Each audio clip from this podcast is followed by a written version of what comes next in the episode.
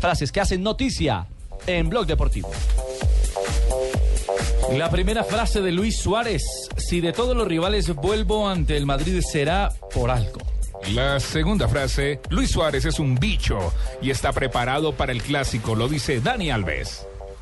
Se me ponen los pelos de punta, es una gran emoción. No sé cuál será mi límite. Yo busqué marcar los goles, pero no por mi éxito individual, lo dijo Neymar, luego de anotar cuatro goles hoy con Brasil frente a Japón.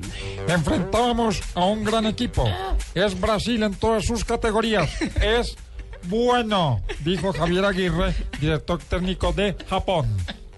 Bueno, y atención a esta, muy buena. Messi y Neymar comen, beben y van al baño como todo el mundo.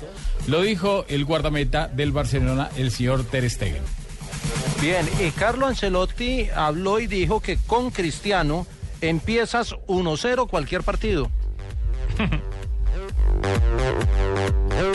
Y Berlusconi, atención con lo que dijo, Balotelli es una manzana podrida, fue fichado contra mis consejos. ¿Qué tal? Opa.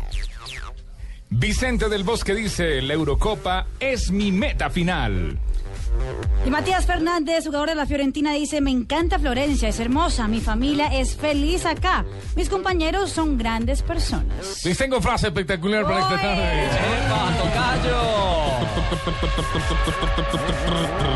Ahora podemos relajarnos un poco, pero no demasiado. Lo dijo Mar Márquez, obtuvo su segundo título de MotoGP, faltando tres carreras espectacular para terminar la temporada. Algo insólito logrado por este. Y es un monstruo, ¿no? El Marc Márquez es hoy por hoy eh, y pasará sí, a ser una de las Valentino, ¿no? Ya leyendas, no hay- una de las Sí, leyendas sí, del motociclismo mundial.